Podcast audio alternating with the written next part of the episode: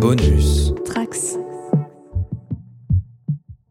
Bonjour à tous, je suis Guigui et je vous souhaite la bienvenue sur le coin pop. Pour ce numéro un peu spécial, je vais vous parler d'une bande dessinée ou devrais-je dire de comics lorrain en compagnie de son scénariste et créateur. En effet, cet épisode bah, fait partie d'une petite série de podcasts où bah, je vais mettre en avant bah, certains projets sur lesquels j'ai collaboré ou tout simplement des projets artistiques de copains et qui méritent un petit coup de projecteur. Alors aujourd'hui, je reçois donc Florent Baudry, le créateur et scénariste de VHB, une série de comics amateurs qui font leur maximum pour faire pro quand même. Et c'est édité en Lorraine par l'association Philactère depuis une dizaine d'années maintenant. Alors après l'interview, je vous propose de rester avec nous car nous allons vous présenter une fiction audio qui vous permettra de découvrir l'univers. Et sinon, bah, je mettrai aussi les liens dans la description pour passer commande des 10 bouquins, hein, si ça vous intéresse, qui sont en dépôt-vente dans certaines librairies en Lorraine. Alors vous pouvez aussi aller directement à la fiction en utilisant les fonctionnalités de chapitrage et puis bah, revenir ici après pour écouter l'interview.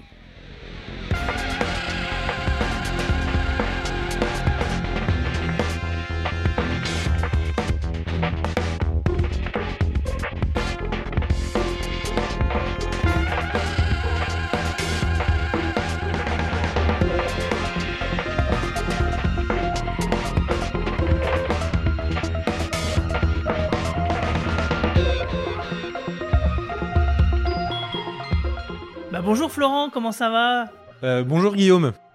on dit Guillaume, on dit Guigui, on dit Ouais, comment tu, tu peux m'appeler Guigui. je Bon pense bah que- bonjour Guigui. Voilà, J'ai toujours dit Guigui, alors je vais continuer avec Guigui. c'est ça. Donc euh, bah, bienvenue sur le coin pop, hein. merci de- de- d'avoir répondu à, à mon invitation. Donc on va parler de VHB, donc euh, de ton œuvre. On peut dire que c'est ton œuvre. C'est une œuvre collective, donc c'est euh, c'est- pour moi c'est mon œuvre, mais j'espère que c'est pas que mon œuvre, pour que d'autres auteurs disent c'est un peu mon œuvre aussi. voilà, j'espère que je suis pas euh, tout seul. Tellement c'est bien, euh, t'as envie que les autres aient- veulent s'approprier un petit peu Euh, une oui, part de... Ah bah, il y en a beaucoup de monde quand même qui a participé, donc j'espère qu'ils se sentent quand même co-responsables de tout ça. Ouais. Tu peux nous expliquer un peu parce qu'en fait, ouais, VHB, c'est toi le seul scénariste de tout l'univers et de tous les épisodes de, de la bande dessinée qui sont sortis, mais tu as une armée de dessinateurs derrière toi et aussi des co-créateurs. Ouais, bah normalement quand on travaille, quand on travaille une série, parce que travailler ne veut rien dire. Peut-être pas, il faut Ouais, dévoiser nom, dépend. on verra bien. on peut. Euh, quand on travaille une, euh, un projet de BD, ben, on- soit on a un artiste qui fait scénario, dessin, etc.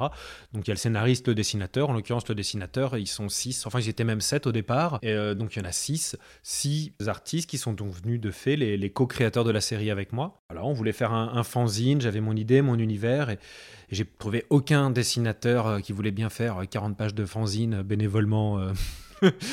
Donc du coup, j'ai découpé en histoire de six pages, deux pages, et bah, les six premiers qui ont répondu à l'appel euh, sont devenus du coup de fait les co-créateurs de la série. Et euh, pour certains, euh, majoritairement, on continue à participer, à créer, à élaborer des nouveaux personnages. Donc, on a des artistes, bah, je peux les citer d'ailleurs, dans les créateurs de la série. Donc on a euh, Acid, David Bull, Damien Malglaive, Philippe Aderer, Jimmy Rogon, enfin Jimmy, et LTO. Voilà, donc c'est les six artistes euh, qui ont co-créé les designs euh, avec moi de, de toute la série et qui ont participé ou qui continuent à participer régulièrement euh, dans des BD. Alors c'était les premiers dessinateurs qui ont participé à la, au Voilà. premier épisode et qui ont co-créé avec toi d'une manière graphique l'univers, c'est-à-dire donc les designs des personnages, des armures, etc. Et d'ailleurs, je parle d'armure, mais on n'a toujours pas présenté la BD, on sait même Ah pas oui. de quoi ça parle. On parle bah, d'armure. donc tu vas nous présenter un petit peu justement l'univers de VHB. Oui. Euh, VHB, donc c'est un acronyme euh, qui, qui, veut dire Vampire Hunters Brigade, la brigade des chasseurs de vampires. C'est une série qui mélange beaucoup de genres, euh, policiers, fantastiques. En gros, c'est ça fait un siècle que les vampires et les humains vivent ensemble, savent qu'ils existent. Alors les vampires savent que les humains existent, mais que les humains savent que les vampires existent, se connaissent. Et après un moment un peu tendu de guerre, de conflit, qui a changé la, face de la Terre, une paix s'est installée dans certains endroits du monde, notamment à la Nouvelle-Nouvelle-Orléans, qui est un des trois États des États-Unis. Et donc on a là une sorte de ville fermée, dans laquelle vampires, humains, mais aussi loups-garous, ghouls, spectres, des sorciers, enfin toutes ces choses de la nuit qui ont ressurgi euh, il y a plus d'un siècle, dans les années 1930, essayent de cohabiter et de vivre ensemble. Donc on est en 2053 dans cette ville, et dans la série VHB, on va suivre des policiers, les Vampire Hunter Brigades, euh, qui essayent de maintenir cette paix un peu fragile en étant spécialisés dans la criminalité des citoyens à part. Et pourtant, on suit quand même euh, un groupe de VHB euh, quand même un peu plus que les autres, c'est l'unité des chromes. Est-ce que tu peux nous parler un petit peu de ces personnages quand même qui ont quand même un capital sympathie assez fort auprès des, lecteurs et surtout des dessinateurs parce qu'ils ont toujours envie de les dessiner? Les Chromes, c'est donc dans les personnages qu'on suit, il y a une unité particulièrement qu'on suit, qui est donc l'unité Chromes, qui est dirigée par le lieutenant Bronson, qui est un noir américain de la Nouvelle-Orléans. Alors je dis bien Nouvelle-Orléans et pas de Nouvelle-Nouvelle-Orléans, mais il vient vraiment du cœur de la ville, parce que le monde ayant changé, euh, en fait, ce sont les, noirs américains de, l'église vaudou de la Nouvelle-Orléans qui ont su protéger la ville de tout cet amas de créatures fantastiques, etc. Et donc du coup, il y a une sorte d'équilibre qui a changé, et maintenant... Euh, eh ben, cette ville est dominée par les hommes noirs euh, de l'église vaudou. Voilà, c'est en gros l'élite. Et lui a décidé d'être un hunter et de pas laisser le, sale boulot qu'aux blancs. En gros, c'est ça, aux blancs et aux pauvres. Non, lui vient d'une bonne famille et il a décidé de, faire son devoir. Donc, du coup, il est hunter parce que les hunters, c'est espérance de vie faible, travail dur. Donc, il y a lui qui dirige cette unité-là. Et il a un groupe de personnages autour de lui, Ibrahim Grade, euh, qui est un peu le sniper, la grande gueule. Ah, une grande gueule un peu. Oh, il y a beaucoup de grandes gueules, mais lui, c'est un peu le grande gueule dragueur et le charmeur. En tout cas, c'est comme ça qu'on nous le présente au début. Ils ont tous plusieurs facettes, quoi. Euh, ensuite, il y a Léo Cellini qui se fera appeler Enzo par un autre membre, pour une raison inconnue, qui est lui un petit trapu, euh, bonne grande. Alors lui, ouais, plus teigneux. On a plusieurs personnages Blouan au début, euh, dans, la chronologie. Et ensuite, on a aussi Axe. Axe qui est un, un gars qui vient des nations indiennes, un grand homme barbu qui aime se munir d'une hache en, fonction. Je pense que ça dit tout. Il fait 2 mètres et quelques, 2 mètres 20 peut-être. Il a une hache. Alors on lui a fait une hache pour aller avec son armure. Et puis euh, on a le lieutenant James Conrad, qui est un peu avec celui avec lequel on rentre dans l'histoire, un ancien de l'armée, qui, qui a un ancêtre qui a fait des, un peu la gloire des vampires hunters dans les années 1970-80. Et on a le sergent Ice, qui est le personnage le plus dessiné. La fan favorite. Euh, ouais, c'est assez curieux, mais euh, c'est une euh, femme qui s'est fait appeler Ice, c'est-à-dire glace, parce qu'elle aime se priver de sang volontairement. Et du coup, elle est très pâle, avec le très glacial aussi de comportement. Et c'est un personnage qui, qui, plaît autant qu'elle qu'elle a l'air un peu froide et distante et antipathique, curieusement. Ok. Et au niveau de l'univers, alors, je sais pas, tu vas peut-être m'aider à le définir, mais est-ce que ça serait du rétrofuturiste? Euh, il y a un peu de ça, ouais, parce que comme l'univers a changé dans les années 1930 et que en fait pendant très longtemps c'était un monde en guerre, il y a plein de choses qui n'ont pas eu lieu. On n'est pas, il y avait aucun intérêt à chercher d'aller dans l'espace, par exemple. Ouais, donc la technologie, elle est, elle est pas la même. En et puis comme c'est toujours un monde en guerre, quand on est dans une époque en guerre, la technologie reste un peu secret militaire. Donc tout ce qui est par exemple communication est resté un peu secret ou réservé à l'armée. Donc les gens n'ont pas de télévision, quoi, écoutent un peu la radio. Donc on est un peu un monde resté bloqué dans les années, on va dire 50, 60 pour beaucoup de choses. Euh, donc ça c'est voilà, il y a un petit côté décalage et la technologie va aller principalement à ces hunters euh, du titre de VHB, ces policiers spécialisés dans la criminalité des citoyens, euh, vampires, sorciers, loups-garous, des choses comme ça.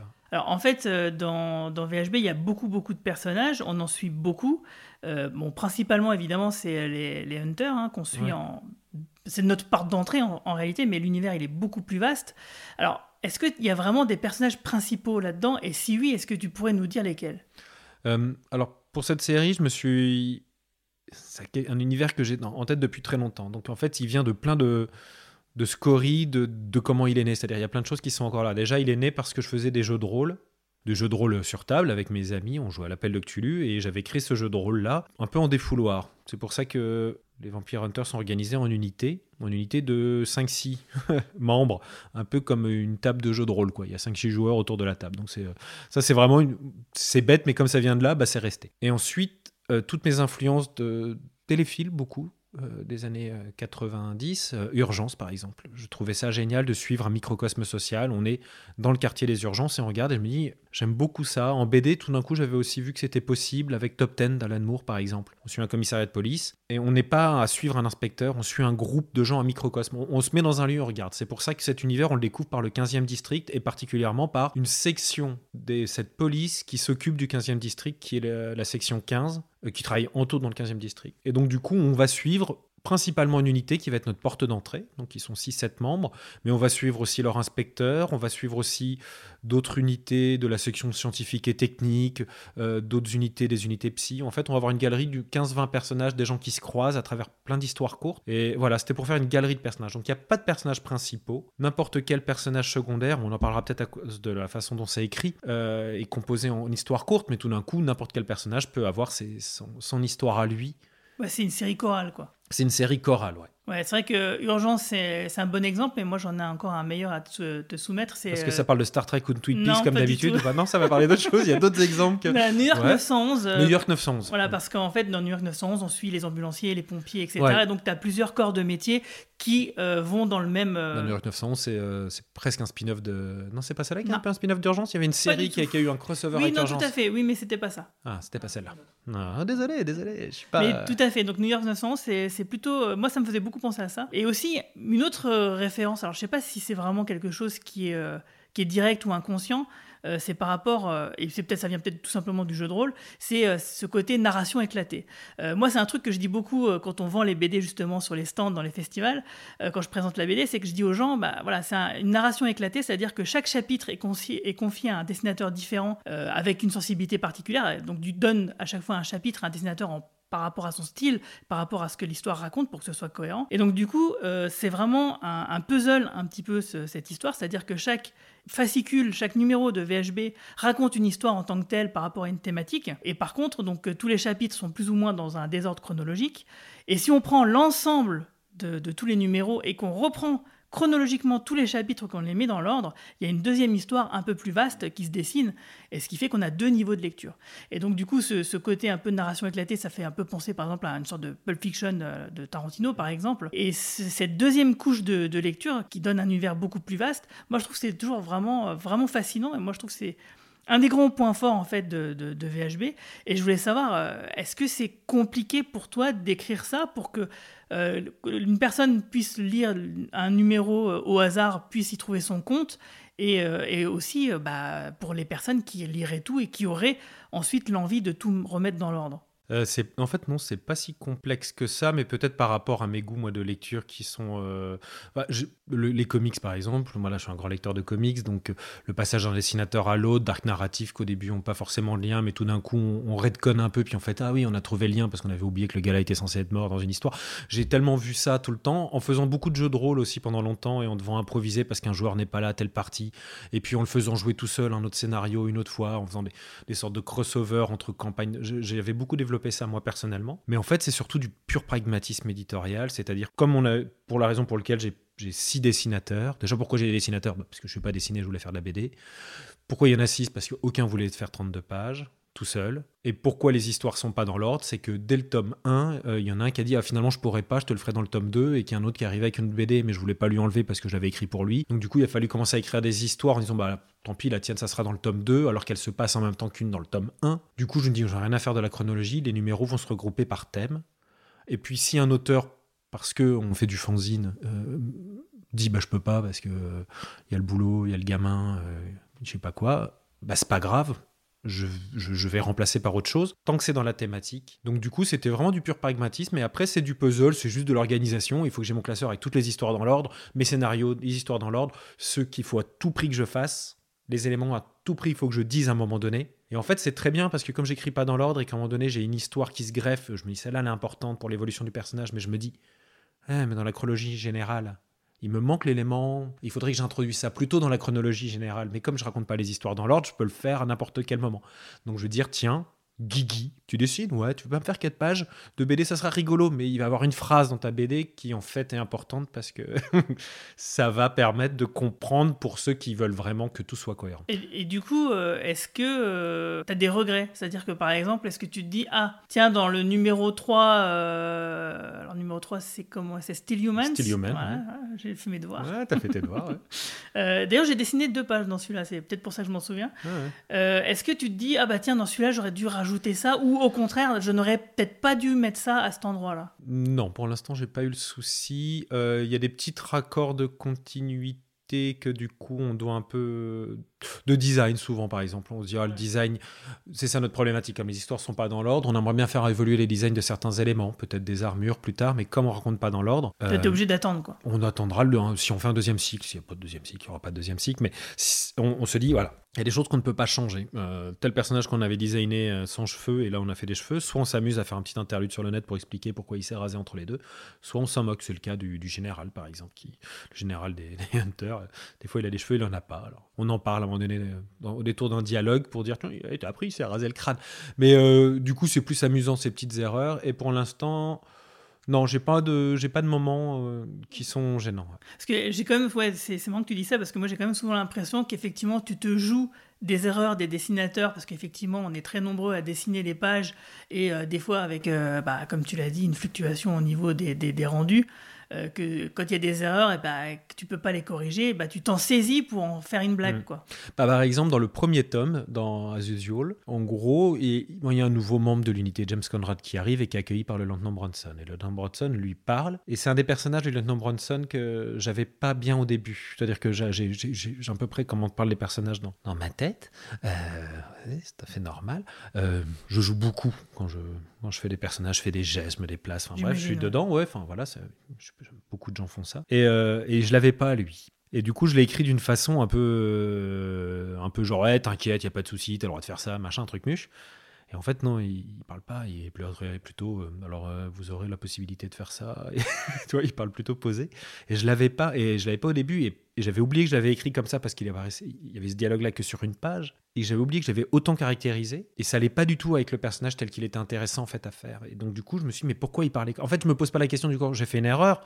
Je me dis non, il parle pas comme ça. Alors pourquoi il parlait comme ça le jour-là? Tu vois? Et du coup, ben, et vraiment, en plus, c'est pas comme ça. Je dis ah, j'ai fait une erreur. Non, je me dis pourquoi il parlait comme ça? Bah, il y a un interlude sur le net où on se rend compte qu'il arrêta pas de se la péter et euh, mais il a enfin perdu une fois au poker et, euh, et du coup avec les autres lieutenants et que du coup il a un gage quoi, un gage de parler comme le ferait euh, Enzo, qui est un autre membre de l'unité, à la prochaine recrue qui arrive. Et comme il est très fair-play, c'est quelqu'un d'honneur, ça se justifie le fait qu'il parle comme un peu un chartier à ce moment-là, puisque c'est un homme d'honneur. Voilà, bref, c'est euh, mais c'est- des détails à- amusants, mais en fait les erreurs, je- j'essaie de les intégrer dans, la narration et c'est même pas un effort, c'est même un jeu, quoi. Même un plaisir de le faire. Ouais, je, ça, se, ça se sent un peu, hein, je trouve, que parce que ça rend la, la lecture euh, plutôt agréable. Alors du coup, ouais, tu parlais des interludes. Donc les interludes, c'est euh, justement des petits textes euh, écrits avec une illustration qui bah, représente une scène et qui est donc publiée sur ton blog Mhm. vhb.weweb.com. C'est ça. Alors Weweb, je vais les player quand même pour les gens, c'est O-U-A-I-S-W-E-B, ouais, ouais, web. Ouais, web, quoi. .com. Et donc, du coup, c'est des, des petits interludes que tu mets sur Internet pour faire patienter les lecteurs entre deux, deux numéros. Et du coup, bah, t'en es à combien de numéros là? C'est quoi le prochain? Des tomes ou des interludes? Non, bah, bah, des interludes et puis bah, des tomes. Alors les interludes, on en a déjà une, une quarantaine, mais c'est pas que pour patienter, c'est aussi parce que des fois il y a des artistes qui me disent ah j'aimerais bien participer, euh, j'aime bien ton projet, voilà. Si tu veux que je te fasse une illustration et je peux pas avoir euh, trois couves euh, par numéro, faire des couves exclusives ou des couves alternatives. Donc dans chaque numéro il y a trois pages pour les illustrations, la couve, la quatrième de couve et euh, une illustration en page 2. Ah si, une petite illustration rigolote en cul de lampe. euh. Bref, ça suffit pas pour euh, demander à plein d'illustrateurs. Donc du coup, euh, ça vient de là, ça vient de, de pouvoir participer avec des, des, des illustrateurs et pas des dessinateurs de BD, ce qui Oui, est quand même vrai. complètement différent. Euh, c'est pas les c'est pas les mêmes artistes, c'est pas les mêmes méthodes. Donc c'est déjà ça. Pouvoir travailler avec des gens qui pourraient pas autrement. Et puis aussi, c'est vrai pour développer des histoires parallèles. Donc là, on en a une quarantaine déjà. Euh, Ça fait plusieurs années qu'on en fait très peu parce que ça dépend les, les moments. Et là, on va sortir le neuvième tome, sinon du, en septembre. Euh, le neuvième tome, euh, donc en septembre, sort et avec une réédition du 3. Voilà, oui, parce qu'en fait, euh, effectivement, euh, euh, une des problématiques du fait de faire ça, entre guillemets, en amateur euh, dans l'association phylactère, c'est que, évidemment, bah, on n'a pas sorti énormément, enfin, on a sorti plusieurs milliers de, de- de BD, mais on n'a pas toujours des stocks complets de tous les numéros, et souvent, il y a des ruptures, et du coup, il faut les, les réimprimer. Au début, bah, si, au début, VHB, c'était une revue fanzine. Les cinq premiers numéros étaient comme ça, en, petit tirage, en réédité. Puis maintenant, en fait, on s'est dit, bon, allez, comme on habite en Lorraine, euh, pour ceux qui savent pas, en, Lorraine, dès qu'on on quitte euh, à 30 km des villes, on vit dans des maisons. voilà, on habite à 30 km ou à 20 km, donc on a des maisons, du coup des maisons disent, hey, mais on peut stocker des cartons, ouais. Du coup, on, on imprime en offset, ce qui est une autre changement de technique, et pour un petit peu plus cher, on en a beaucoup plus. Donc on imprime à 1000 exemplaires, ce qui n'est pas énorme, mais 1000 exemplaires, ça nous fait, au nombre où on vend, ça nous fait 8, 9, 10 ans de stock d'avance. Donc du coup, on, on, réédite tous les, numéros comme ça. Pour l'instant, euh, ça va, ça nous permet de tenir longtemps et du coup de pas avoir de rupture depuis qu'on sort à, 1000 exemplaires. Donc du coup, ça nous permet d'avoir des numéros disponibles. Mais je veux dire, avec la réédition du 3 en même temps que la sortie du 9e tome, mhm. euh, du coup, euh, est-ce qu'il manque encore des numéros? Il va manquer le 4, le 5, qui seront en rupture encore donc qui seront réédités tantôt, euh, idéalement en même temps qu'on sortira les 10 et 11 qui clôturent le cycle. Et du coup là, euh, on aura du stock pour euh, la totalité. Quoi. Ah, j'espère. Parce que rééditer, euh, c'est toujours. Ouais, c'est chiant. Ah, c'est pénible. J'aimerais bien que le dernier d'exemplaires du dernier se vendent tous ensemble dans un lot, que quelqu'un fait Ah, ah il en reste C'est génial non, mais Je, vous prends les derniers Par exemple, des Bertrand Kefterian des numéros 2, j'en ai plus, par exemple, et c'est très emmerdant. Oui, d'avoir du 1 et du 3. Voilà, j'ai du 1, du 3, du 4, mais le 2, non, euh, tant pis. tant pis. Et donc, du coup, bah, il sort à l'occasion euh, bah, de deux festivals qui auront lieu le même week-end. Où on sera donc euh, bah, en dédicace sur les deux festivals. Donc, il y a le livre sur la place à Nancy. C'est le 9, 10, 11 septembre, si je ne me trompe pas. Euh, en tout cas, c'est ce week-end-là, en tout cas. Ouais. Donc, ce sera le vendredi, samedi, dimanche. Et ensuite, en parallèle, on sera aussi au rayon vert près de Thionville, bah, le samedi et le dimanche. Donc, on va faire deux équipes. Donc, ça sera le 10, 11, 12 septembre. Voilà. Je viens de. Merci de vérifier. Regardez dans mon agenda. et les 11 et 12, on sera au rayon vert, ouais on se répartit un peu comme on est un groupe assez nombreux. Voilà, il y a plusieurs dessinateurs. Donc, ouais, combien de dessinateurs en moyenne par numéro? Une dizaine à peu près, j'imagine euh, ouais, ouais, parce que dans chaque VHB, donc c'est des histoires de 2 à 6 pages avec plein d'histoires. Euh, donc, on est en format souple, entre 30 et 40 pages en fonction des numéros. 32 à 40 pages de BD, quelque chose comme ça. Et du coup, là, dans le prochain, il doit y avoir au moins 9 artistes, je crois, entre ceux qui font les coups, les dessinateurs. Et si je rajoute les coloristes, on doit peut-être 11-12, quoi. Et donc, du coup, bah, pour que les, euh, les auditeurs puissent euh, s'imaginer à quoi ça puisse ressembler, parce qu'effectivement, c'est vrai que c'est pas un, un sujet euh, très. Alors, on a prévu avec Guigui de vous mimer de vous. Oui, mais mimer, ça marchera pas. Ça marche pas? Ça marchera pas non plus. Non, mais par contre, est-ce que tu peux nous donner justement, alors déjà, les auteurs de comics, dessinateurs et scénaristes que tu aimes bien, et dans un deuxième temps, quels sont les auteurs et scénaristes, dessinateurs et scénaristes de comics que tu penses qui seraient le plus proche de ce que, ce que peut être VHB ah. Pas facile, hein Ouais, parce que ce que j'aime et ce que je fais, c'est pas la même chose. pas la même chose. Alors, ceux que j'aime beaucoup, euh, je vais pas forcément être très original. Euh, au niveau des scénarios, euh, j'aime beaucoup Warren Ellis, par exemple. J'aime beaucoup, je lis beaucoup de comics mainstream. J'aime bien aussi le underground. J'aime un peu tous les niveaux de comics. Et Warren Ellis, il va faire du mainstream, du Marvel, du Image, du DC. Oh, DC, je sais pas s'il en a fait beaucoup, mais en tout cas, et, il peut faire de, répondre à des commandes et faire des choses très bonnes. Et puis ensuite taper dans de l'underground ou du vraiment euh, projet plus personnel, vraiment intéressant. Donc j'aime beaucoup parce que euh, ah, Arthur Adams. Ah, Arthur Adams, c'est mon. Bah oui, mais j'ai grandi euh, dans les années 80 en, lisant Les Titans et il y avait euh, ce cycle d'Asgard et puis la claque Bill Zienkiewicz aussi dans Les Nouveaux Mutants qui m'a fait apprendre que des fois il fallait forcer un peu parce qu'au début, c'était moche pour moi et en fait, euh, j'adore. Alors, euh, j'ai une proposition pour la de, où je me propose de répondre à ma propre question, ouais. si tu l'autorises. Moi, je me dis quand même, il y a un peu de Robert Kirkman un peu euh, dans ta façon d'écrire. Qu'est-ce que tu en penses? Euh, J'aurais tendance à dire qu'on ne peut pas le savoir, je, parce que euh, on sort une fois tous les un ou deux ans, et Robert Kirkman, il sort 24 pages par mois, et du coup, il a des tocs d'écriture qui vont être tous les 3-4 numéros, il y a un personnage qui explose en, grand, en double page, ce que je ne fais pas forcément. Euh, Au niveau, par exemple, euh, je trouve de la caractérisation des personnages et des dialogues. Ah, peut-être. Moi, j'ai. Côté très feuilletonnant, tu veux ouais, c'est ça. Il y a peut-être ça qu'on retrouve dans. Après, au niveau du récit, de la structure du récit, oui, ça, c'est Et le côté, je veux bien prendre, par exemple, même si c'est pas ce que je préfère dans, dans, dans Walking Dead, le côté euh, le côté on peut se poser dans un truc de genre quoi. Tout d'un coup euh, deux personnages peuvent discuter autour d'un café alors que ça explose dans tous les sens autour. Ça j'aime bien. Euh, j'ai plus l'impression de piquer ça à, d'autres que lui mais c'est peut-être pas faux que peut-être pas faux que ça ressemble. Oh, je pense que des gens qui connaissent Kirkman pourront peut-être trouver deux trois points communs mais sans euh, le côté que j'aimerais pouvoir un jour essayer d'avoir une, grande quantité de récits réguliers sortir vraiment du feuilleton régulier. C'est ça un peu le, problème un peu avec ce qu'on fait nous, c'est on voudrait faire du comics, mais on ne sort qu'une fois par an, dans le meilleur des cas. 40 et du par coup, an, euh, voilà, 30-40 pages par an, c'est du format comics qui sort pas assez régulièrement pour, je pense, trouver toute sa valeur. Donc, euh, je pense que Bertrand Coftarian, par exemple, comme ça, par le fait que c'est 4 tomes, une histoire, point, c'est fini, 4 numéros reliés en un album. Moi, je fais pas d'album cartonné parce que ça, ça ne va pas avec le projet, mais euh, plein d'histoires courtes, voilà, on a plein de petites vignettes, donc du coup, ça compense un peu ça. Mais ça influence l'écriture, ça influence ce qu'on peut en faire, donc du coup c'est dur de comparer vraiment à... Euh, du Bendis aussi, je pense qu'on peut comparer à Bendis sur le côté euh, machine à café, on discute pendant trois plombes d'un truc. Je pense que je, me suis beaucoup imprégné de ça, je parle de ce qu'il a fait dans Alias par exemple, ou ces BD euh, Polar qu'il faisait un peu avant. Ouais, comme ça les, gens peuvent s'imaginer un petit peu. Puis au niveau des dessins, eh ben, en fait la question est beaucoup trop vaste, parce que des dessinateurs il y en a des dizaines, et en fait il y a vraiment de tous les styles. De tout, et de tous les niveaux, hein, parce qu'on est du on va du amateur au semi-pro, voire des gens très professionnels aussi qui ont participé. Il y a même des pros. Ouais, et qui sont devenus pros euh, entre Ou qui sont devenus pros, ou qui sont devenus pros sur d'autres choses que de la BD, mais bon, bref. Euh, mais euh, donc voilà, c'est pas, on ne va pas chercher de la BD, on va pas chercher non plus, voilà, de, de la BD pro, ça reste du fanzine ou, ou de l'underground, c'est-à-dire. mais les niveaux, mais euh, je pense qu'à chaque fois, tout le monde donne le, maximum. Et du coup, ça donne plein d'images et plein de facettes différentes à l'univers. quoi. Et des gens qui viennent plutôt de la BD un peu cartoon, qui viennent faire deux pages là-dedans. Des gens qui viennent plus de la BD euh, un peu inspirée manga, d'autres qui vont venir de la BD plus dure, plus réaliste. Ce qui, ce qui, fait qu'il y a, de toute façon, peu importe vos goûts, il y aura toujours au moins une ou deux histoires qui vous plairont. quoi. C'est obligé. Voilà, ou que vous détesterez moins si vous êtes vraiment très, très critique. Ah, il y en a deux que je supporte quand même un petit peu. que je vais pas déchirer tout. Voilà. Enfin, j'espère que vous aimerez tout. voilà. Bah, du coup, euh, eh ben, on se donne rendez-vous donc euh, bah, au lit sur la place à Nancy et au rayon vert. Donc, euh, c'est quoi les dates déjà? 12-13. 12-13. Et là, je regarde de nouveau mon agenda pour pas mentir. Non, les 11-12, voyons. Ah, c'est ça. on est mauvais avec les dates.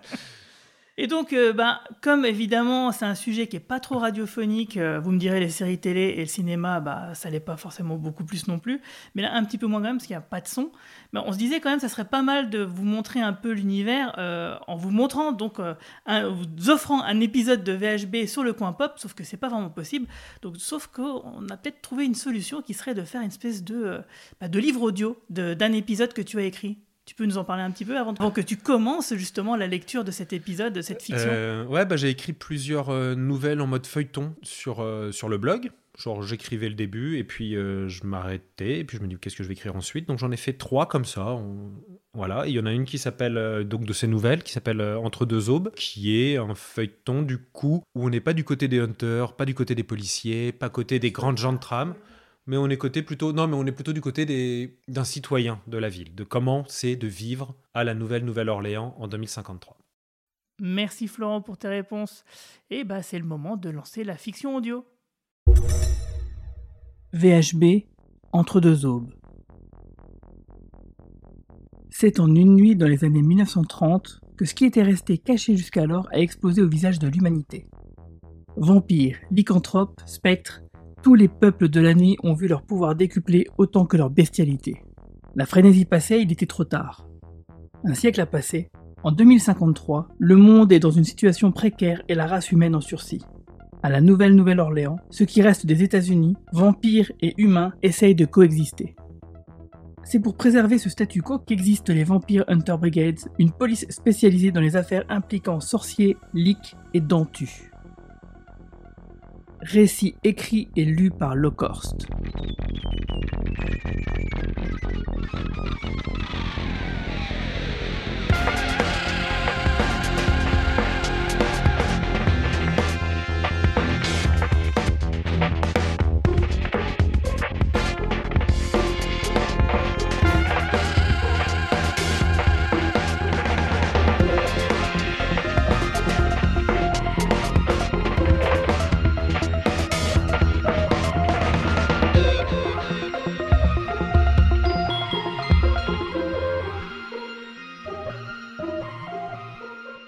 Samuel Craig n'était pas homme à se plaindre. C'est un trait qu'on lui reconnaissait facilement et dont il était plutôt fier. Mais il sentait bien que ce ne serait pas vraiment le cas aujourd'hui. Voilà dix heures de suite qu'il se tenait là, seul, dans cette mince cellule, et il sentait monter progressivement une colère qu'il n'avait pas ressentie depuis longtemps. On l'avait remis là après son troisième interrogatoire et, depuis, Ne parvenant pas à trouver le sommeil dans cet espace austère, il était resté assis, en regardant le mur, ressassant des souvenirs qui s'entremêlaient de plus en plus. On ne lui avait toujours rien dit sur la raison de sa présence ici, et il commençait à trouver le temps plus que long. Une seule fois, on l'avait placé dans un lieu semblable. C'était dans une autre ville. À l'époque où elle ne se comptait pas sur les doigts d'une main, il était sorti avec des amis, avait bu, et puis avait commencé à détruire méthodiquement un téléphone public. Enfin bref, les trucs qu'on fait quand on a 16 ans. Il en avait maintenant 120, et on n'avait plus jamais eu quelque chose à lui reprocher. Il avait toujours été un citoyen modèle depuis lors. Samuel était né à Londres en 1933 et ses parents, des ouvriers, avaient su lui donner une éducation juste et stricte. Surtout sa mère, pour qui les valeurs étaient le fondement de chaque homme. Son père fut tué dès le début de la crise. Il avait été l'un des premiers à s'engager pour lutter contre les monstruosités qui se multipliaient sur le continent. Veuve, sa mère voulut mettre ses enfants à l'abri et rejoignit le flot des réfugiés qui quittèrent l'Angleterre pour les États-Unis en 1943. Samuel finit de grandir à Chicago, puis se déplaça au gré des conflits intérieurs. Quand le calme revint à la fin des années 50, Samuel était contremaître, comme son père l'avait toujours voulu, et orphelin. Il s'installa un temps dans la nouvelle Europe naissante qui accueillait les vagues de réfugiés, alors que le fond du Maghreb et le Royaume-Uni perdaient de plus en plus de batailles. Ce furent de belles années pour lui, tant de villes nouvelles à construire. S'ensuivirent les années d'insouciance, où tous croyaient pouvoir faire des États-Unis un havre de paix, un lieu débarrassé des vampires. Seulement les vampires étaient toujours là, clandestins, luttant pour leur survie, mais présents. Un grand nombre entrèrent en résistance, commettant ce qu'on appelle aujourd'hui des actes de rébellion civile. Samuel en fut l'une des victimes. Un groupe de vampires le kidnappèrent, le transformèrent et l'éduquèrent. Pour Samuel, ce fut la révélation. Cela ne le changea pas. Il restait toujours l'homme qu'il était. Ses convictions, sa foi, ses goûts, tous étaient ceux qu'il s'était toujours connus. Les vampires avaient une âme, la même que celle qu'ils avaient reçue humain. Samuel comprit alors l'horreur de cette chasse incessante contre ceux qui, maintenant, étaient son peuple, ceux qui devaient se terrer plus que jamais pour survivre. Nous étions en 1978, et Samuel n'eut, quant à lui, pas longtemps à se cacher. En février de cette année, la marche commença, celle que l'on appela la marche des porteurs. Vampires et humains, car des humains de plus en plus nombreux avaient rejoint la cause, traversèrent les huit États restants des États-Unis. Le jour, les vampires étaient transportés dans des caisses par les humains. La nuit, c'étaient les vampires qui tiraient les chariots où dormaient leurs alliés. Le message frappa ce qui restait de démocratie dans ce pays et, devant la pression populaire, le corps des Vampire Hunters, qui n'avait pour mission que celle de détruire, ne put qu'escorter ce convoi inimaginable. Un effroi frappa alors les consciences pures. Depuis des années avaient été massacrés des milliers d'êtres ne demandant qu'à vivre en paix avec eux. On repensa toute la société et ce furent les associations civiles qui donnèrent petit à petit le mode d'emploi de cette cohabitation. Les Hunters quittèrent le giron de l'armée pour devenir une police. Les humains donnèrent leur sang massivement pour nourrir leurs nouveaux concitoyens. Les lois vampires furent votées. Les dentus faisaient fonctionner les usines la nuit pour participer à la croissance. Il y eut alors quelques années de paix et d'espoir pour tous. Puis les conflits recommencèrent avec les nations vampires d'Europe. On ne pouvait dès lors plus savoir qui était un de leurs espions ou un citoyen normal. Le manichéisme n'ayant plus cours, on comprit qu'il ne s'agissait plus de guerre entre espèces, mais entre nations plus de guerre de sang, mais d'idéologie. On fortifia les villes à mesure que les campagnes devinrent de plus en plus infectées de liques et d'autres ignominies, et puis vinrent les zombies. Les années d'utopie étaient passées. Il n'y avait plus que trois États existants dans la nation de Samuel, plus que trois nations humaines dans le monde, et plus que deux démocraties. Samuel était heureux de vivre dans l'une d'elles mais il était, comme beaucoup de ses semblables, conscient que la proximité forcée, dans ce qui restait une ville surpeuplée, conduisait le pouvoir en place à des décisions et des pratiques souvent leur défaveur. Les vampires avaient depuis longtemps plus de devoirs que de droits. Mais les humains aussi avaient des contraintes énormes. Il imaginait mal comment ces gens faibles pouvaient, après des heures de travail, avoir encore assez de force pour donner si souvent leur sang, pour que ceux, comme lui, puissent survivre.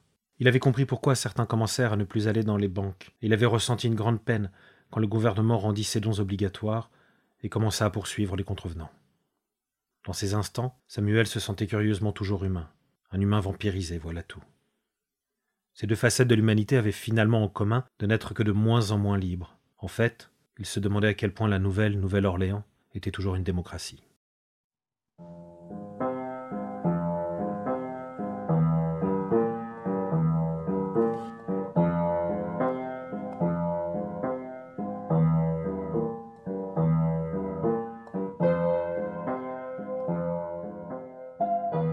Samuel fut réveillé par la présence d'un homme dans la cellule.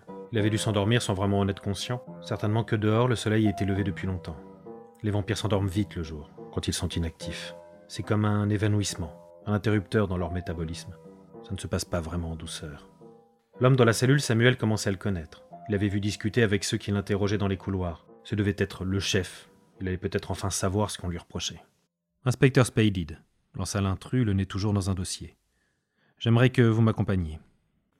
Samuel regarda avec attention l'inspecteur. Il lui apparaissait évident que cet homme avait été un jour sur le terrain tant il paraissait étriqué dans ce costume. Samuel s'était levé sans rien dire et suivait l'homme dans le couloir, qu'il avait déjà repenté plusieurs fois. Celui qui conduisait vers les salles d'interrogatoire. Il était escorté comme à chaque fois par un hunter dans sa lourde armure. C'était étrange de les voir se déplacer. Il n'avait rien d'humain dans leurs mouvements, et leur silence était plus qu'effrayant. C'était certainement voulu. Il leur fallait bien rivaliser sur ce point avec les dentus. L'inspecteur Spadey ouvrit l'une des portes du couloir et laissa le prisonnier entrer. Samuel s'assit à la place qu'il savait être la sienne, celle qui tournait le dos aux fenêtres obstruées par de lourds rideaux métalliques. Samuel savait qu'il pouvait ne pas ressortir vivant de cette pièce, qu'une sentence pourrait être prononcée, que l'inspecteur pourrait déclencher l'ouverture du rideau. Il se sentit mal tout d'un coup, rempli d'une tristesse profonde. L'inspecteur s'était assis devant lui, les jambes allongées, de profil à la table, tournant les pages du dossier d'une main distraite. Il avait l'air de s'ennuyer, en fait. Cette indifférence finit d'achever Samuel qui sentait poindre des larmes. Sa gorge devenant de plus en plus douloureuse, il toussa péniblement. L'inspecteur se dressa alors et le regarda un temps, cherchant le regard que Samuel refusait de lui donner, puis commença à parler. Comme je disais, je suis l'inspecteur Spaded, en charge de la section 15 des Vampire Hunter Brigade. Décidément, souffla Samuel, le regard toujours posé sur la table. Oui? interrogea Spaded. Non, rien. Enfin, disons que ce chiffre ne semble pas me porter bonheur.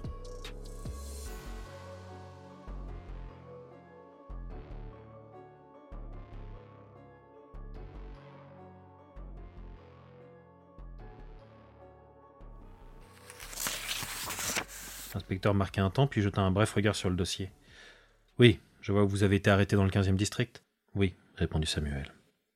Par l'inspecteur Williamson de la police de N2O. Oui.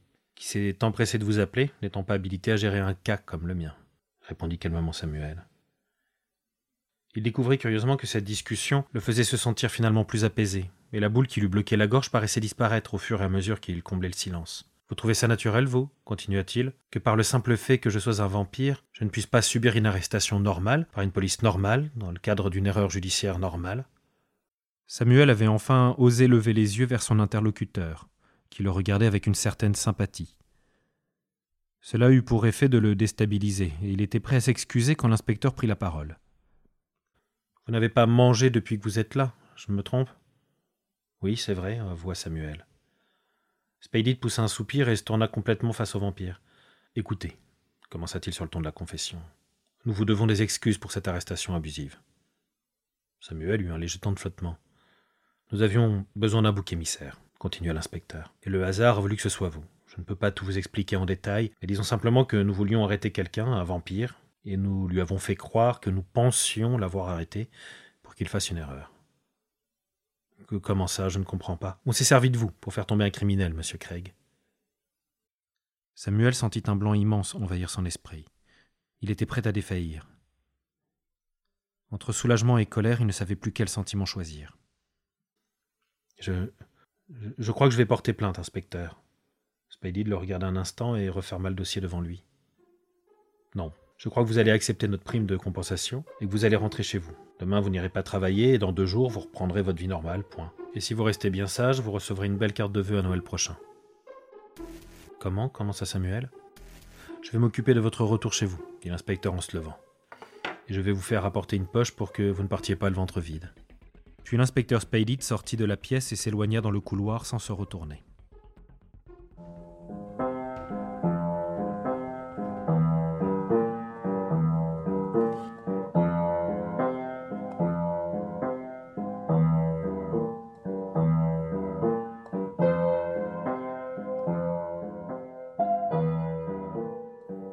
Resta bien une demi-heure là, dans la salle d'interrogatoire, perdu dans les pensées les plus folles. Il se mit au début à rire nerveusement, rêvant d'étrangler cet inspecteur suffisant, puis se mit à repenser à son arrestation. Ainsi tout avait été prévu. Le policier avait dû avoir pour mission de choisir un vampire dans la rue et de l'arrêter, puis d'appeler les hunters pour l'emmener devant les yeux de tous, à deux pas du chantier qu'il dirigeait, devant tous ses employés. Que dirait-il quand il le verrait revenir? Que pensait-il de lui juste maintenant? Qu'avait-il dit à leur famille, à leurs amis? Trois jours qu'il avait été arrêté, et tout ça pour rien, si ce n'est pour arrêter un criminel assez idiot pour se faire avoir par un plan pareil. C'est la voix déshumanisée du Hunter, en faction dans le couloir, qui lui firent prendre contact avec la réalité. La grande masse noire, postée devant la porte, était en train de parler à une femme, outrancièrement vampire, qui le regardait au travers de la vitre. Elle finit par rentrer dans la pièce. Elle était petite, mais Samuel sentit tout de suite qu'elle était bien plus puissante que lui. Elle avait un teint si pâle que sa peau semblait translucide. Ses cheveux blonds, tressés le long du crâne, et la musculature fine et sèche des gymnastes qui étaient la sienne, lui donnaient pourtant l'air plus que vivante. Elle tenait dans la main une poche de sang et un gobelet en métal. Elle jeta le tout devant Samuel et se tint debout, à ses côtés.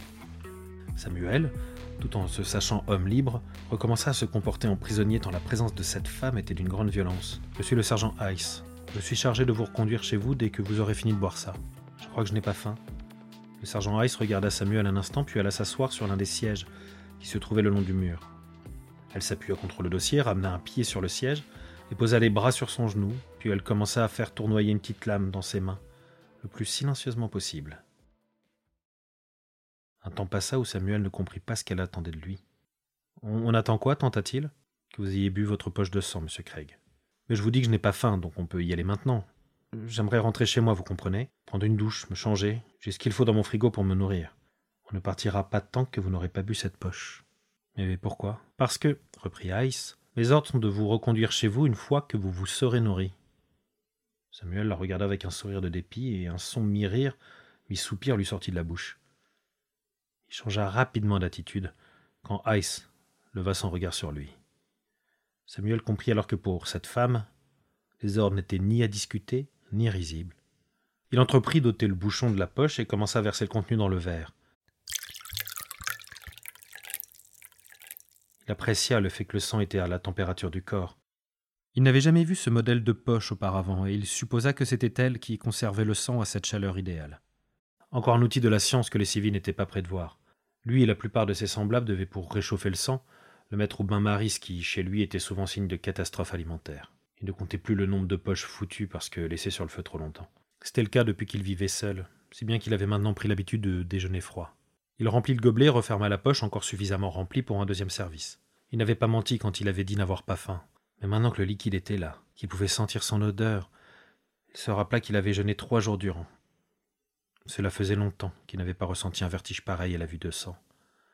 Comme beaucoup, il s'était habitué au rationnement et se nourrissait peu, mais quotidiennement. Et là, devant cette coupe pleine d'un sang visiblement pur, non coupé, à température idéale, ses sens devenaient fous. Sa vue ne faisait plus le point et il dut se retenir pour ne pas céder à la bestialité. Vous n'en voulez pas? osa-t-il même demander. Il en reste suffisamment pour un autre verre. Non, merci, monsieur Craig, dit Ice d'un ton monocorde, dans lequel Samuel crut discerner un brin de crispation. Samuel ne se retint pas plus longtemps, et tout en essayant de ne pas trop faire trembler sa main, se saisit du gobelet et trempa ses lèvres dans l'épée liquide. L'ivresse fut immédiate. Il pouvait entendre son cœur battre à travers toute la pièce, était persuadé que le hunter en armure qui se tenait dans le couloir devait l'entendre aussi. Ses tempes lui faisaient mal, et il sentit vivre l'ensemble de ses membres comme si une paralysie générale prenait subitement fin. Il marqua un temps de pause après cette première gorgée. Il savait depuis longtemps comment se comporter dans un cas comme celui-ci. L'ivresse pourrait durer des heures s'il continuait à boire ainsi, gorgée après gorgée, attendant quelques minutes entre chaque, mais le lieu ne s'y prêtait pas. Il but alors son gobelet d'une traite, goulûment. Cela n'était pas des plus agréables au début, mais au bout de quelques instants, son organisme avait compensé le choc de cette ingestion rapide et il se sentit en forme comme jamais. Oui, ce n'était pas du sang coupé. Il se rendit compte que ce qu'on lui avait vendu comme du sang pur ces dernières années n'en était que du légèrement moins détérioré que la normale. Ice lui tendit une serviette qu'elle sortit de la poche arrière de son pantalon. Samuel s'essuya brièvement la bouche, puis regarda la jeune femme toujours blanche. Elle jeta un léger regard à la poche sur la table. Pourquoi vous n'en voulez pas demanda-t-il. Il est pour vous. Je n'en veux plus maintenant, ce serait de trop. Par contre, il apparaît évident que vous, vous n'avez rien mangé depuis plusieurs jours. Et alors? Je. hésita-t-il. Est-ce que c'est comme ça pour les vampires qui bossent ici? On vous empêche de vous nourrir? Parce que je croyais que si les vampires venaient ici, c'était justement parce qu'ils seraient bien traités. Alors je vous avoue que je ne comprends pas. Le sergent Hayes soupira, le muscle de la mâchoire serré. J'aime bien l'état de manque. Hein? Vous voulez dire que c'est volontaire? C'est pas une punition ou rien, vous ne mangez pas par plaisir Pas par plaisir. Mais je suis plus efficace quand je suis en manque. Je... Ice s'arrêta net, fixant Samuel. Elle hésita un instant comme si elle se demandait pourquoi se confier à cet inconnu. Visiblement, elle trouva une réponse et reprit. Disons que je suis capable de déplacer la fixation du manque sur ma mission. Vous voulez dire que toute cette monomanie qu'on a quand on est en manque, l'obsession du sang, vous la transformez en concentration? J'ai du mal à y croire. Ice se crispa soudainement. Je veux dire, reprit promptement Samuel, que je vous crois. Mais j'ai du mal à imaginer qu'on puisse y parvenir, c'est. Euh, beaucoup de travail, je suppose. Ice le regardait s'enfoncer seul dans une gêne qui la fit esquisser un minuscule sourire? Après avoir vérifié que Craig ne s'en était pas aperçu, elle se leva. Maintenant que vous avez mangé, on peut y aller. Samuel resta assis. Un instant, dit-il, j'aimerais votre avis sur un point. Ice s'arrêta silencieuse. Vous êtes au courant pour la raison de mon arrestation? Oui. Et vous trouvez ça normal? Je veux dire, en tant que vampire, ça ne vous révolte pas de voir qu'on a peut-être détruit ma vie, ma crédibilité professionnelle? Tout ça pour arrêter un criminel? Tout ça est légal, monsieur Craig. Le seul point qui sort du cadre juridique est la compensation financière que vous allez recevoir. Vous ne comprenez pas ce que je veux dire, sergent. On n'aurait jamais fait ça à un citoyen humain. Mais nous, comme nous sommes des vampires, ils se permettent de pourrir nos vies, au nom d'une loi toujours en notre défaveur. Je vois ce que vous voulez me faire dire, mais je ne le ferai pas. Nous sommes des vampires et l'injustice est que nous ayons un pouvoir que les hommes n'ont pas. Donc la loi pour contrebalancer les forces et je suis fier de les aider à l'appliquer. Je vois, conclut non convaincu Samuel. Je suis prêt à rentrer maintenant.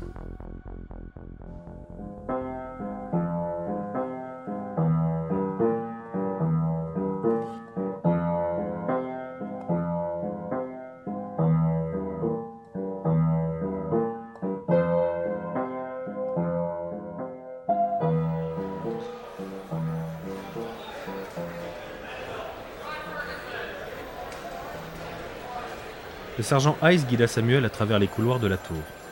Il avait l'impression de visiter les coulisses du lieu où il fut, trois jours durant, un acteur involontaire. Les couloirs grouillés de vie. Partout des inspecteurs, des juristes se dépêchaient de se rendre d'un point A à un point B pour des raisons dont ils étaient les seuls à se soucier. Ice le conduisit tout d'abord à un guichet où il put récupérer ses effets personnels. Son pardessus, son chapeau, et puis le classique portefeuille débordant de papiers divers, et sa mallette d'où n'avaient pas bougé les contrats urgents qu'il aurait dû déjà renvoyer.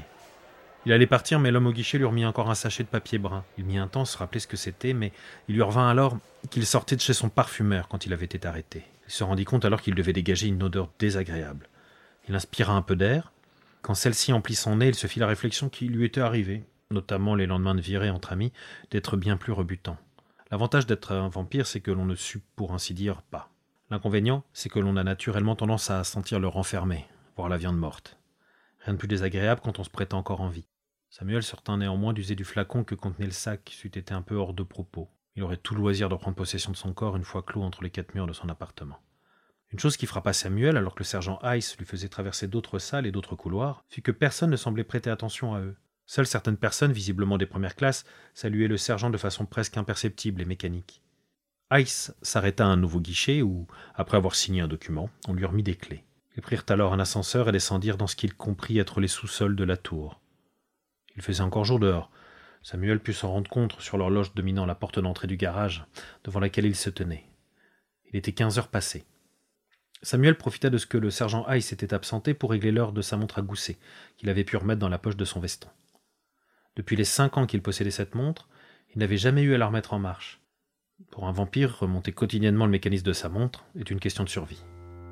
Quand le sergent Hayes revint, elle avait revêtu son armure une version très allégée de celle de ses deux collègues qui la rejoignirent un instant après.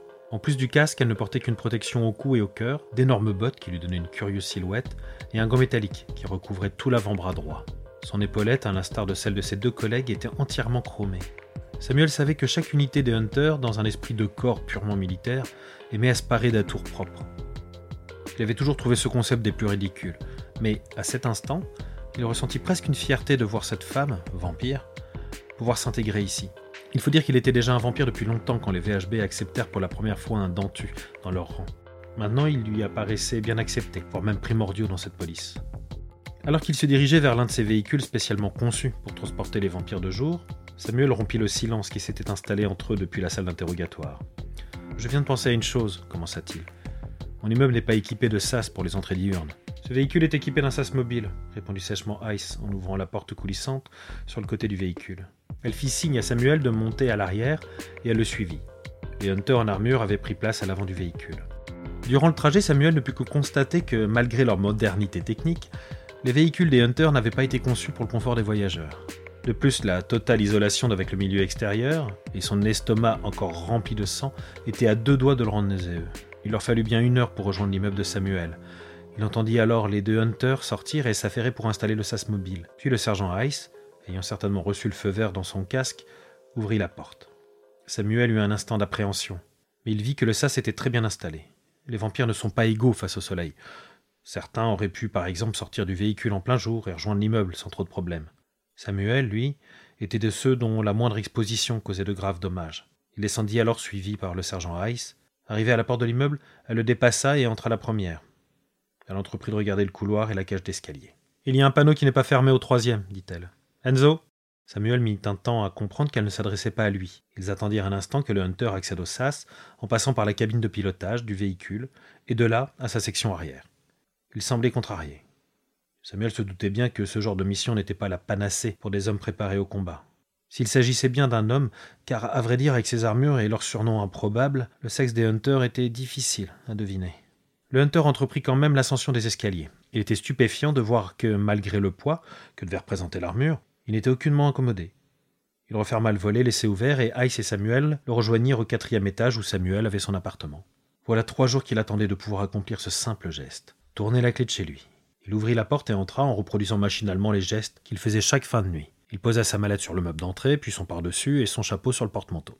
Il se retourna alors vers le sergent Ice qui se tenait dans l'encadrement de la porte, avec derrière elle la silhouette imposante du hunter Enzo. Ne me dites pas que vous ne pouvez pas entrer sans y être invité, dit-il sur le ton de la plaisanterie, avant de se rappeler que le sergent Rice n'était pas enclin à ce genre de pratique. Vous ne croyez pas si bien dire, monsieur Craig, reprit-elle le plus sérieusement possible. Nous n'avons pas de mandat, aussi nous ne pouvons pas entrer sans votre autorisation. Samuel les regarda un instant. Vous n'avez de toute façon aucune raison de rentrer, non? Non. Nous attendons juste que les greffiers enregistrent votre retour à domicile. Samuel se souvint alors que les casques des Hunters transmettaient directement dans la tour des images de leurs interventions innovation technique qui l'avait toujours stupéfait, et de la véracité de laquelle il doutait encore. Oh, je vois. Eh bien, entrez en attendant. Je peux vous servir quelque chose à boire, Hunter euh, Enzo?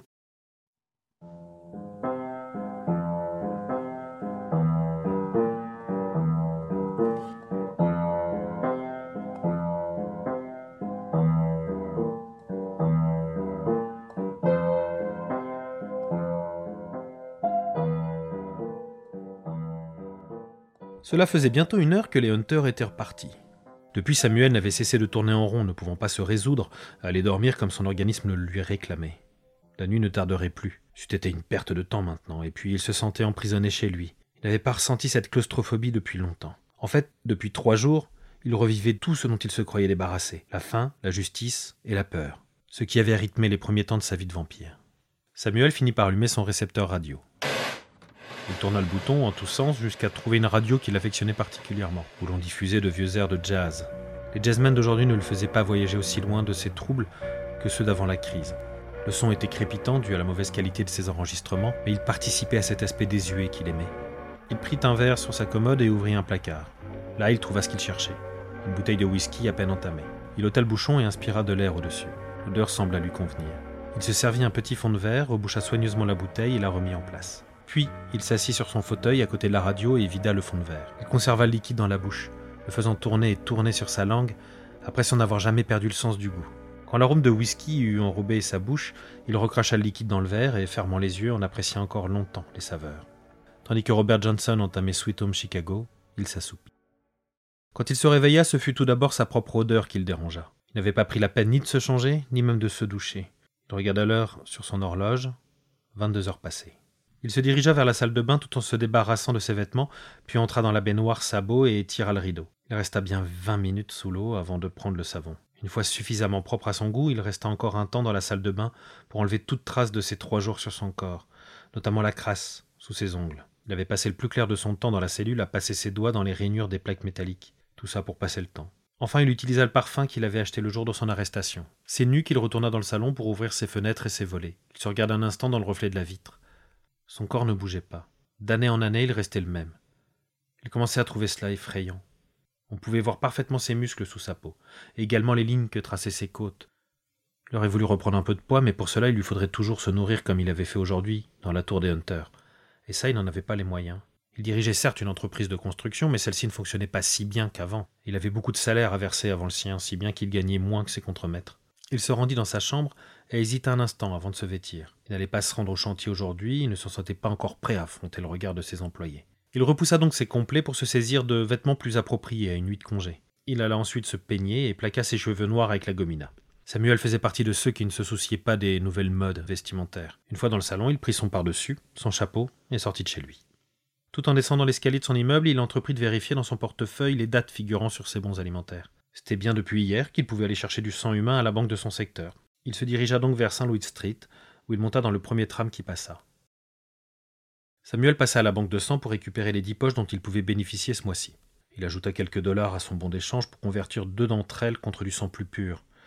Puis il passa récupérer quelques poches de sang de porc dans un débit sur la route du retour. Il n'aimait pas croiser des humains quand il portait ainsi ses lourds sacs de course. Les regards étaient toujours étranges selon lui, plus qu'à en tout cas. Il passa ensuite dans une boutique au coin de sa rue pour acheter quelques aliments pour ses éventuels invités humains. Samuel avait pour ainsi dire plus d'humains que de dentus dans son cercle d'amis. Et ceux-ci savaient pouvoir s'inviter à manger chez lui. Il s'avérait même que Samuel, grâce à son sens du goût préservé, était un excellent cuisinier. Quand il rentra de nouveau chez lui, il se fit la réflexion qu'il n'avait plus pensé à ses jours de détention. C'était une bonne chose. Maintenant, il lui fallait renouer avec ses employés pour préparer son retour, le lendemain. Il entreposa les aliments des deux genres dans son frigo, puis se saisit du téléphone. Il fit tourner le cadran mécaniquement et entendit la sonnerie à l'autre bout de la ligne.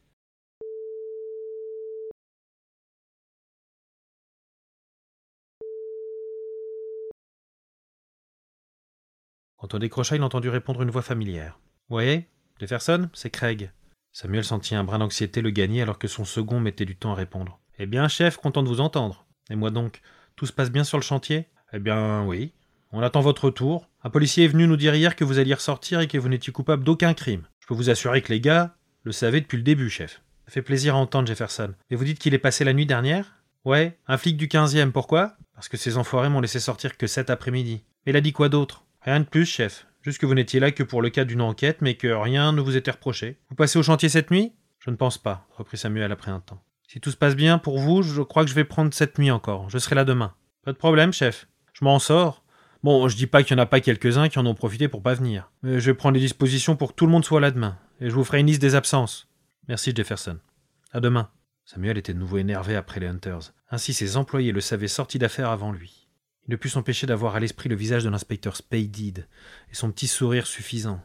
Il décida qu'il était peut-être temps de goûter à nouveau l'ivresse ressentie l'après-midi, et même s'il avait encore le ventre plein, il connaissait d'autres méthodes bien plus radicales que l'ingestion de sang pour qu'un vampire s'enivre. Il reprit ses affaires et ressortit de chez lui.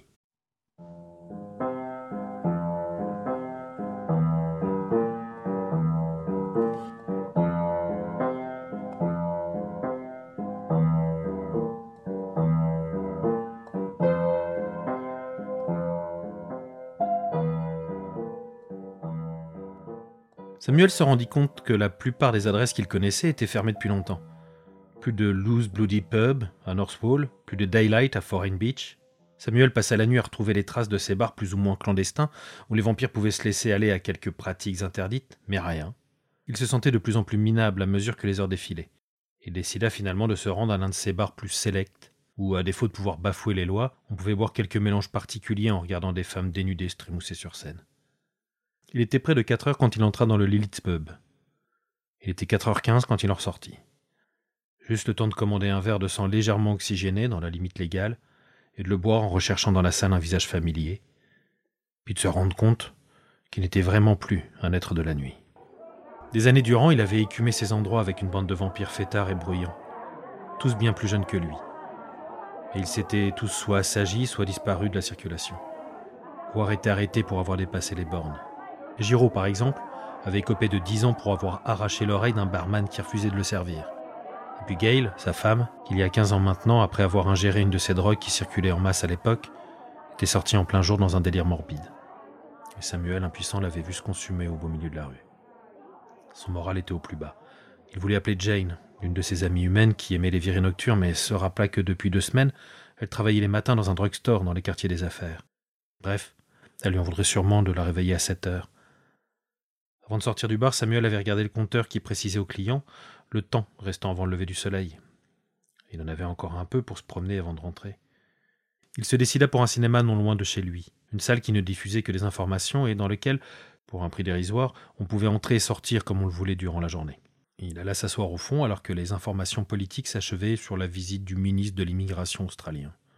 Les Australiens refusaient toujours les citoyens vampires sur leur territoire, mais à ce qu'il comprit, ils allaient augmenter le contingent d'humains qui pourraient immigrer chez eux.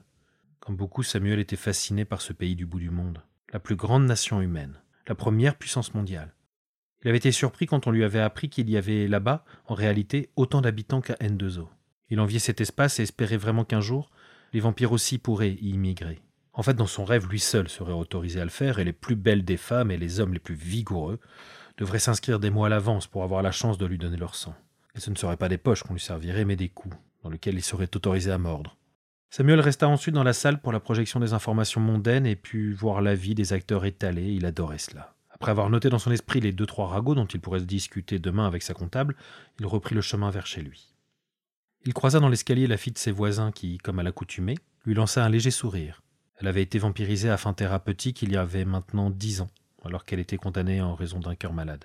Elle n'avait qu'une chance sur mille d'être tirée au sort, et, à la voir, c'était comme si une bonne fée s'était penchée sur son berceau tant elle débordait de mièvrerie. Depuis reconnaissante, elle s'occupait des malades sans ressources dans une fondation dont Samuel avait oublié le nom et dont il n'avait pas vraiment grand-chose à faire.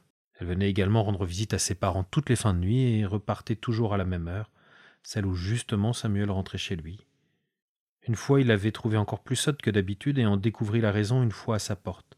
Un petit panier enrubanné contenant des fleurs séchées avait été déposé sur son paillasson. Cela faisait maintenant deux mois, il n'avait pas cessé dès lors, en la croisant, d'avoir la même pensée. Quelle idiote. Mais pourtant les fleurs séchées étaient toujours en place sur sa table de nuit, quand bien même elles fussent depuis longtemps éventées. Samuel tourna la clé, ouvrit la porte et jeta sur le porte-manteau sa veste et son chapeau. Il fit quelques pas dans son appartement avant qu'une sensation, qu'il savait avoir éprouvée il y a des années, ne lui parvint. C'était ce poids sombre que les proies ressentent au fond d'elles quand un prédateur rôde non loin. Samuel n'était pas seul. Quand il entra dans le salon, il put entendre le plancher de sa chambre craquer, voir une ombre se découper devant la fenêtre, et, dans son propre fauteuil, un verre de son whisky à la main, il put reconnaître la silhouette d'un vampire familier. Vous rentrez tard, chef, Samuel comprit assez vite que les trois hommes présents avaient dépassé le cadre des revendications syndicales. Celui qui se trouvait toujours dans le fauteuil, il l'avait recruté il y a trois mois déjà sur le chantier, avait vite découvert qu'il était un activiste très engagé dans la lutte des droits des ouvriers vampires. Parmi les deux hommes qui se tenaient maintenant de part et d'autre de lui, et qui visiblement l'empêcheraient de sortir s'il lui en venait l'idée, il put reconnaître l'un de ses autres ouvriers. L'autre, un grand gaillard au visage de boxeur, il avait déjà vu à la sortie du chantier attendant ses amis. Carson, celui qui sirotait toujours son whisky, n'était pas non plus un petit gabarit et Samuel savait bien ne pas faire le poids. Il lui était inutile d'envisager la moindre tentative d'en venir à la force. Aussi décida-t-il de venir s'asseoir naturellement sur le fauteuil en face de lui, qui traditionnellement lui servait à reposer ses pieds. Qu'est-ce que vous faites chez moi? demanda-t-il une fois bien installé. Nous sommes juste là pour une petite conversation, monsieur Craig, rien de plus. Vous auriez pu me prévenir de votre visite, j'aurais pu prévoir quelques collations. Visiblement, Carson n'était pas préparé à ce que Samuel ne laisse pas transparaître ne serait-ce qu'un minimum de peur. Il eut comme un doute dans le regard. Il faut savoir que chez les vampires, il est impossible de présager de la force de chacun. Tellement de facteurs entrent compte, l'âge, le géniteur et les dons particuliers que chacun possède de façon largement arbitraire. Il aurait parfaitement été possible que Samuel soit capable en quelques instants de se débarrasser des trois intrus. C'est du moins ce que son attitude laissait paraître. C'était là son bluff. Car Samuel se savait certes plus âgé que les trois réunis, mais complètement dépourvu de tous les talents qui font d'un vampire un grand combattant. Même sa force n'était guère plus importante que celle d'un humain un minimum entraîné. Je vous ai souvent observé sur les chantiers, monsieur Craig reprit Carson. Et je me suis toujours demandé ce qu'il se passait réellement dans votre tête. C'est-à-dire? Eh bien, mais avant, vous souhaitez peut-être un verre. Craig resta de marbre alors que Carson esquissa un sourire. Soit. Je me demandais donc ce qu'un vampire comme vous avait dû vivre pour pouvoir continuer à bosser toutes les nuits et participer à la construction de cette ville où, finalement, il n'avait pas sa place. Je me disais, merde, ce gars-là doit savoir ce qu'il fait. Ça me paraissait évident que vous aviez autre chose, une issue de secours, un vice caché pour pouvoir subir tout ça à longueur d'année.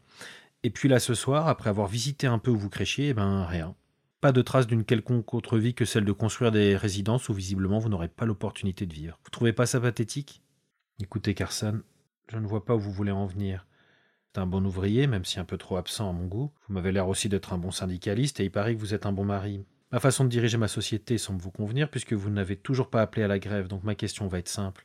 Qu'est-ce qui vous prend de pénétrer chez moi, d'essayer de m'intimider avec vos hommes de main et vous permettre de juger de ma façon de vivre.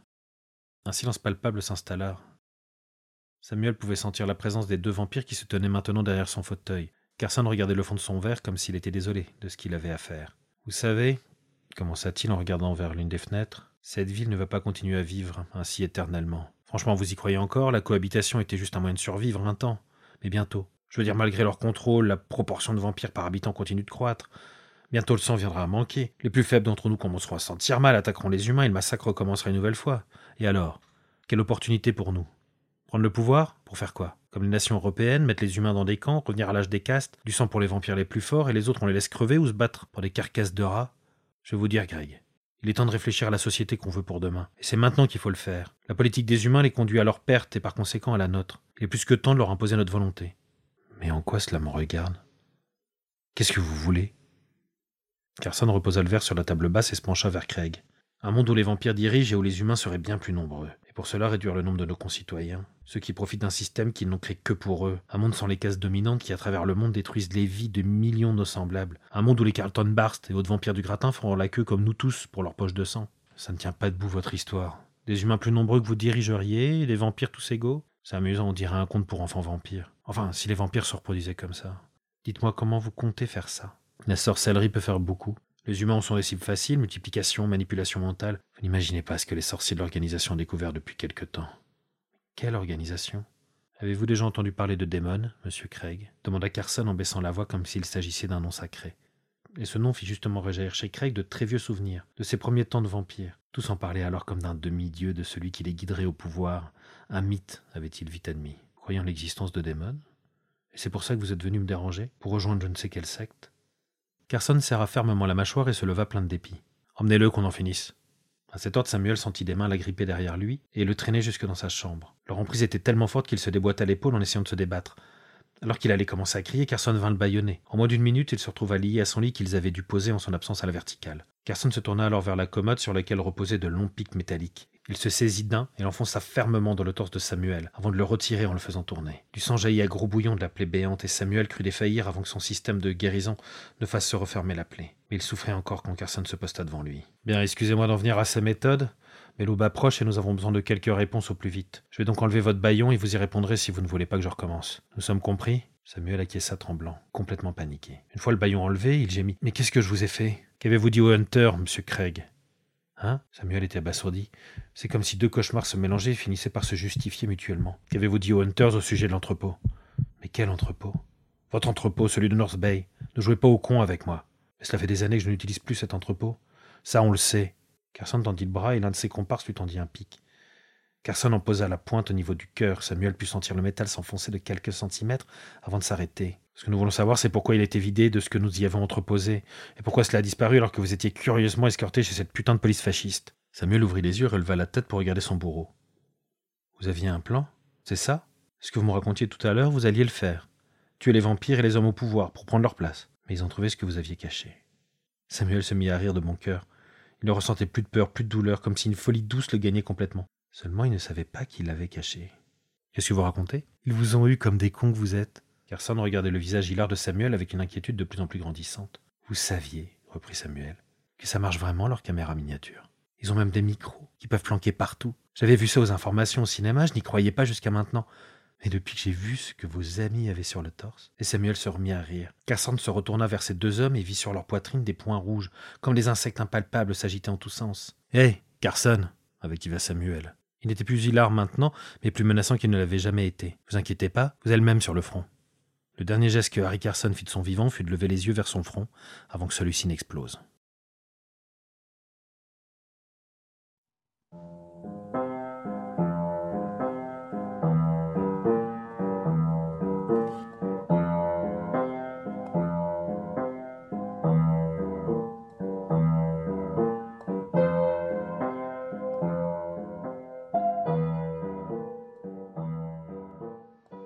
La scène qui se déroula devant ses yeux, Samuel ne l'oublierait jamais.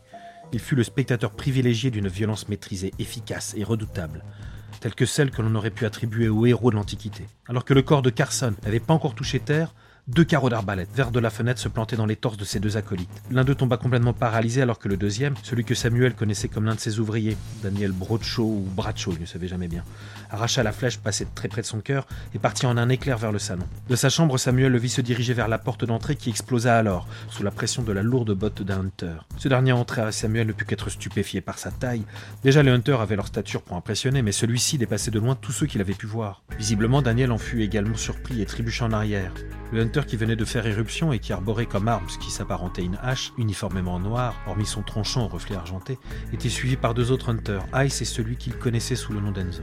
Il ne fallut qu'un instant à Ice pour envoyer un carreau dans le cœur du vampire à terre. Les trois hunters présents entrèrent alors dans la chambre où Samuel se trouvait toujours attaché à un pieu métallique pendant toujours de la plaie saignante. Samuel était fasciné par l'aspect bestial qui se dégageait d'eux. Le plus grand, celui à la lui apparaissait tel un minotaure. Ses oculaires dégageaient une lueur rouge, intense. De derrière sa nuque, un nuage de vapeur sortit soudainement de l'armure, comme la respiration d'un buffle dans le froid. Ice s'approcha de lui et il vit qu'elle le regardait, de la tête aux pieds. Il comprit qu'elle envoyait alors QG les images de son état physique. Un quatrième hunter entra dans la salle. Samuel reconnut sur son épaulette le grade des lieutenants, ceux qui dirigeaient les unités sur le terrain. Il sembla converser avec ses hommes, mais aucun son n'était audible. Enfin, Ice, après avoir fini son examen, se retourna vers eux et le lieutenant acquiesça à sa demande muette. Elle enleva alors avec minutie le pic sur la poitrine de Samuel. Le hunter Enzo lui tendit un drap de lit qui traînait là et elle épongea le sang, qui coulait encore de la plaie. Pendant ce temps, le colosse traîna les deux vampires paralysés au milieu du salon. Un cinquième hunter était maintenant entré. Il portait un long fusil et Samuel comprit que c'était lui qui avait dû, d'un immeuble voisin, abattre Carson. Samuel ne ressentait rien. Il prenait les informations comme elles venaient. Pas un mot n'avait été changé depuis ce coup de fusil. Rien. Il regarda Ice le libérer avec l'aide d'Enzo. Leur lieutenant semblait communiquer un rapport, mais toujours sans aucun son ne traverse son casque. Et les deux autres surveillaient les deux vampires prisonniers, puis d'autres gens arrivèrent qui portaient les uniformes des hunters, et sans armure. Ils commencèrent à prendre le corps de Carson en photo, et l'un d'eux se pencha sur les blessures de Samuel. On l'avait assis sur son fauteuil maintenant, et petit à petit le monde redevenait sonore. Il lui faudra à peine une heure pour récupérer des lésions, sergent, dit l'homme qui l'auscultait en se retournant vers Ice. Bien. Elle enleva alors son casque et regarda un instant Samuel droit dans les yeux. Je suis désolé pour ce qu'on vous a fait, finit-elle par dire. Samuel resta muet. Il était encore complètement insensible à ce qui se passait. Le sergent commença à s'éloigner et c'est seulement qu'il prit conscience que c'est à lui qu'elle s'adressait. Je comprends, dit-il. Elle se retourna un instant et ce que Samuel lut alors dans son regard, il ne s'y attendait pas. Ce n'était pas là la réponse qu'elle voulait. C'était de la culpabilité qu'il voyait, il comprit qu'elle aurait voulu que Samuel lui en veuille et le lui dise. Elle ne voulait pas de pardon. Le lieutenant de l'unité rappela son sergent et Ice remit alors son casque et s'éloigna. Quelques secondes plus tard, l'unité 15-1 des Vampire Hunter Brigades avait quitté son appartement et sa vie. Il y avait bien une vingtaine d'agents maintenant dans l'appartement de Samuel. Des fourmis, voilà à quoi ressemblaient ces hommes. Des fourmis occupées à nettoyer l'endroit où les prédateurs s'étaient affrontés. Tous arboraient un 15 en tête de leur matricule. Et Samuel ne fut pas surpris quand l'inspecteur de leur section, Spaded, entra à son tour. Il le vit signer un formulaire qu'un assistant lui tendait, puis le chercher du regard. Quand il vit Samuel, l'assurance de l'inspecteur chuta sensiblement. Il inspira profondément et vint s'asseoir dans le fauteuil en face de lui. Les agents avaient tout juste, après s'être occupés du cadavre et des prisonniers, remis en état de façon sommaire les volets de la chambre et la porte. L'eau pouvait donc arriver. L'inspecteur Spaded se montra bien plus conciliant que lors de leur première entrevue, même s'il avait du mal à avouer avoir menti. Si on regarde bien les faits, euh, vous nous avez vraiment aidé à arrêter un criminel. C'est juste sur l'ordre des choses que j'ai été un peu flou, dit-il avec un ton vaguement débonnaire alors que la conversation s'engageait sur un ton plutôt courtois. Samuel ne comprenait pas pourquoi il ne ressentait plus de colère. C'est tout en continuant à remettre en cause les agissements de l'inspecteur pour la forme plus qu'autre chose que son esprit commença à lui donner les clés de son humeur inattendue. Il comprit qu'il n'était pas comme Carson, qu'il ne l'avait jamais été. Il n'aspirait pas à une vie meilleure, surtout pas aux dépens de celle des autres, de celle des humains, ou des siens, quels qu'ils furent. Au contraire, ce qui le rendait presque heureux des événements, c'est qu'il s'était sacrifié pour la cause qu'il trouvait bonne, même si tout avait été involontaire. Enfin, c'était quand même grâce à lui qu'un terroriste, prêt à passer à l'acte, avait été arrêté. Alors qu'il avait été utilisé par la police comme appât pour des vampires, prêt à tout pour une cause inepte, il se sentait pourtant maître de sa vie, plus qu'il ne l'avait jamais imaginé. Il n'écoutait plus ce que l'inspecteur lui disait, et ne regarda même pas le contenu de l'enveloppe qu'il lui tendit. En fait, il ne s'intéressa à lui que quand ces derniers lui demanda une deuxième fois Alors nous pouvons nous considérer comme quittes Samuel le regarda vivement.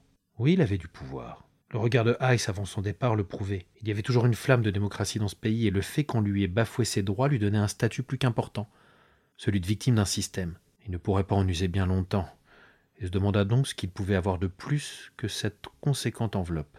Je crois que vous savez qu'en tant qu'homme ayant connu l'avant-crise, j'ai toujours en moi un sens de l'honneur très vieille école, inspecteur. Je crois donc savoir ce qui pourrait nous rendre parfaitement quittes. L'inspecteur ne broncha pas. Il ne dit rien et partit devant le regard de ses hommes. Samuel crut un temps que Spidey lui rendrait sa gifle, mais non. Samuel savoura ce moment. Il avait l'impression de revivre. Il se sentait citoyen d'un monde qu'il pourrait contribuer à rendre plus juste à sa manière. Il regarda avec un léger sourire sa main qui un instant plus tôt s'était aplatie sur le visage autrefois suffisant de l'inspecteur Spaded, et alla servir un verre de whisky tandis qu'autour de lui, les agents des VHB continuaient d'effacer les traces de l'intervention. Dehors, le soleil avait déjà montré ses premiers rayons, et puisqu'il devait rester tout le jour enfermé, il décida de commencer la liste des choses qu'il pourrait entamer la nuit suivante. En premier sur sa liste, on pouvait lire, pour la nuit du 21 au 22 mars, petit 1, sourire en retour à la jeune voisine.